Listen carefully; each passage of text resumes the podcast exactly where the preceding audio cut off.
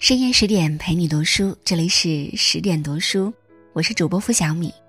今天要陪你分享的文章，《红楼梦》，惜春，看破三春，更看破人生的清醒女子。她身处繁华的大厦，过着锦衣玉食的生活，却小小年纪就看破了繁华后的落寞，富贵后的虚幻。从青春单纯到心冷口冷，从豆蔻年华到自依其实。是什么让他发生了这样的人生巨变？为何百花争艳的大家庭却丝毫留不住他拼命挣脱的脚步？为何滚滚红尘丝毫不让他留恋？她是《红楼梦》中似乎让人没有什么印象的贾家四姑娘惜春。或许。正是不一样的境遇和处境，才把一个人磨砺得如此绝情而清醒。《红楼梦》中首次出场的惜春是身量未足、形容尚小，无论是端庄淑雅的宝钗，还是玲珑高洁的黛玉，即便是和自己本家的三姐妹相比，惜春的容貌、才华等，都没有什么灿烂闪光之处。贵为贾府的正牌小姐，没有千娇百媚的姿态，更没有得到万千宠爱。她似乎是这个繁华府邸当中被人忽略的小透明。父亲贾敬年岁已高，对于惜春来说，只是一个沉溺修道、炼丹的陌生人。这位虔诚的修行人，常年隐居道观，不问家事，就连过生日，子孙也只能。面向代表他的一个空座椅，纷纷磕头拜贺。而母亲早早的过世，他连母亲的模样都没有丝毫影响。好在他还有一个亲哥哥，可这个哥哥贾珍对吃喝玩乐的享受样样在行，更偏爱在女人身上下功夫，对这个唯一的亲胞妹难见关心。好在老太太怜爱。惜春很小便被接到荣国府，跟着贾母和王夫人一起生活。可虽得长辈照顾，却隔着多少身份和距离；虽有姐妹相伴，又有多少知心可言？即使生活无忧，前拥后簇，年少的惜春却有很多心事，很多忧思，无人可说，无人能解。所以，如同在万紫千红中一朵不起眼的小花。惜春，生在繁华喧嚣中，却深深感到无根的飘零，落寞的虚影。每每和其他姐妹一同出场，总悲声炫耀似的介绍：“这是迎春、探春、惜春三姐妹。”而对于这一真实的惜春，却很少有人关心和关注。感受不到至亲的温暖和世间真情，小小的少女，敏感无依。常常沉默不语。慢慢的，他开始对世事冷漠，对生活冷淡，不闻不问。有些话不是不说，是说了也没有人听。有些话不是不问，是问了，也与己无关。惜春把一腔心事藏在了书画里，也许唯有作画，让他能有所寄托。他勤于画。天天画，把女儿的细腻心思都倾泻在画中。慢慢的，他的画作显山露水，让人惊叹。飘雪的冬日，红蓼花深，清波风寒。他的居所暖香屋，却非常温暖。他一笔一画，入神的挥毫泼墨，透过画室的猩红粘连，一股温香拂面。后来。贾母在刘姥姥游大观园时，就曾命惜春画《大观园行乐图》，为整个大观园做上一幅写真画。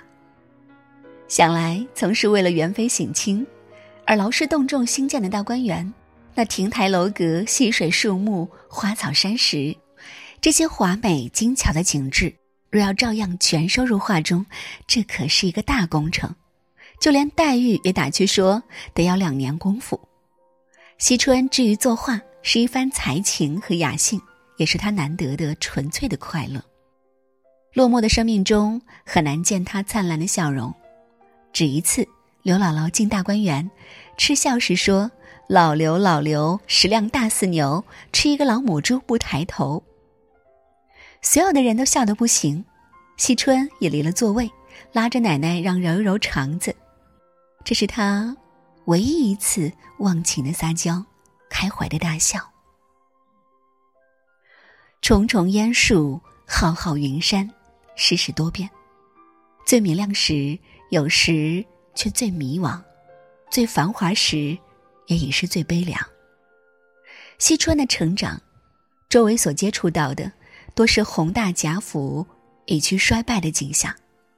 眼见平日府里的奢侈玩乐、公子哥的放浪形骸，以及你争我夺的丑恶现象，惜春无力改变，却又心生厌恶和排斥。大厦将倾已有征兆。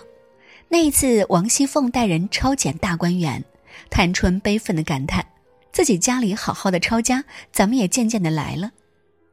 面对自己的丫鬟入画被查出私藏违禁品，惜春义正言辞：“或打，或杀，或卖，快带了他去。”即便后来证实这是入画的哥哥暂时寄存在妹妹处，贾珍的小赏赐。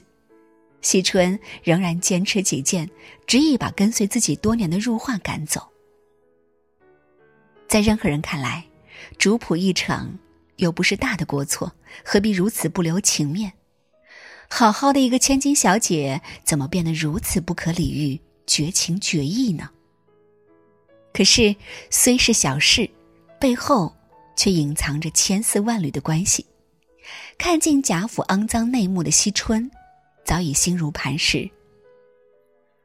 善恶生死，父子不能有所续住，他连自己都朝思暮想离开这个是非地和伤心地，又何必假以姿态，苦留入画？自己就像小透明似的，无根无义的麻木生存，又怎能诱惑身边人的安慰？不做狠心人，难得自了汉。他此时的狠心，也许正是对入画仅有的慈悲。希望他也早日走脱这桎梏人的藩篱。然而内心的孤独注定无人理解，外表的冷漠注定遭人质疑。平时少有言语的嫂子尤氏，这时倒说话了，为入画求情。惜春此时却出人意料的岔开话题，近乎叛逆的和嫂子顶撞争吵起来。我只知道保得住我就够了，不管你们。直气的尤氏大骂其心冷嘴冷，怎么我不冷？我清清白白的一个人，为什么教你们带累坏了？是啊，不下狠心断绝世间的种种感情纠葛，怎能得一个自由自在身？若不是内心长久经历了被人漠视、被人忽略的苍凉和冰冷，谁又会变得心冷嘴冷？若不是被极端压抑和束缚自由，纯正的天性，谁又会突然爆发心中的苦闷？惜春的言行确实冰冷，可这是他要和贾府彻底决裂，要和这世俗尘世划清界限。他已经等了很久，压抑了太久，绝不同流合污。他的劫导致了他的冷，他早已悟透了，无情、无爱、虚伪。和黑暗，他要想方设法离开，离得越远越好。难得糊涂，他却不愿意终身糊涂，看清生活的本质、浮华的真相，他选择了清醒。即便这清醒背负多少人的骂名，他也坦然，他知道自己想要什么。惜春的出格举动引来众人的不解和议论。但贾府已到末世，无时不笼罩着焦虑、迷茫、颓废的空气。人人自危，心神不定，但放不下的还是眼前的荣华和苟且。众人奢望着贾府的荣耀世代不变，永盛不衰。可是清醒的人才知道，好景不常在，好花不常开。随着大观园祝芳散尽，不幸接踵而来。离惜春最近的姐妹们，元春突然薨逝，迎春误嫁中伤郎，被虐致死，而探春也远嫁异乡。三个姐姐的不幸而去，给惜春的心灵带来重创。她沉痛的下定决心，寻求彻底的解脱。于是，一个看似平常的日子，惜春径直走出荣府那血色的大门，向远处急急奔去。用手虚掩好大门的那一瞬，他定定的用复杂的眼神再次凝望着熟悉的地方，然后用力的一扭头，算是最后的诀别。一路上，记忆历历在目。他小时候就喜欢和大观园里的小尼姑稚嫩儿嬉戏，嘴里还喃喃道：“哪天也剃了头做姑子去。”平日里看到佛书就感觉清静和喜欢，瞧起木鱼也是感受到别样的心境。天不渡人，人要自渡。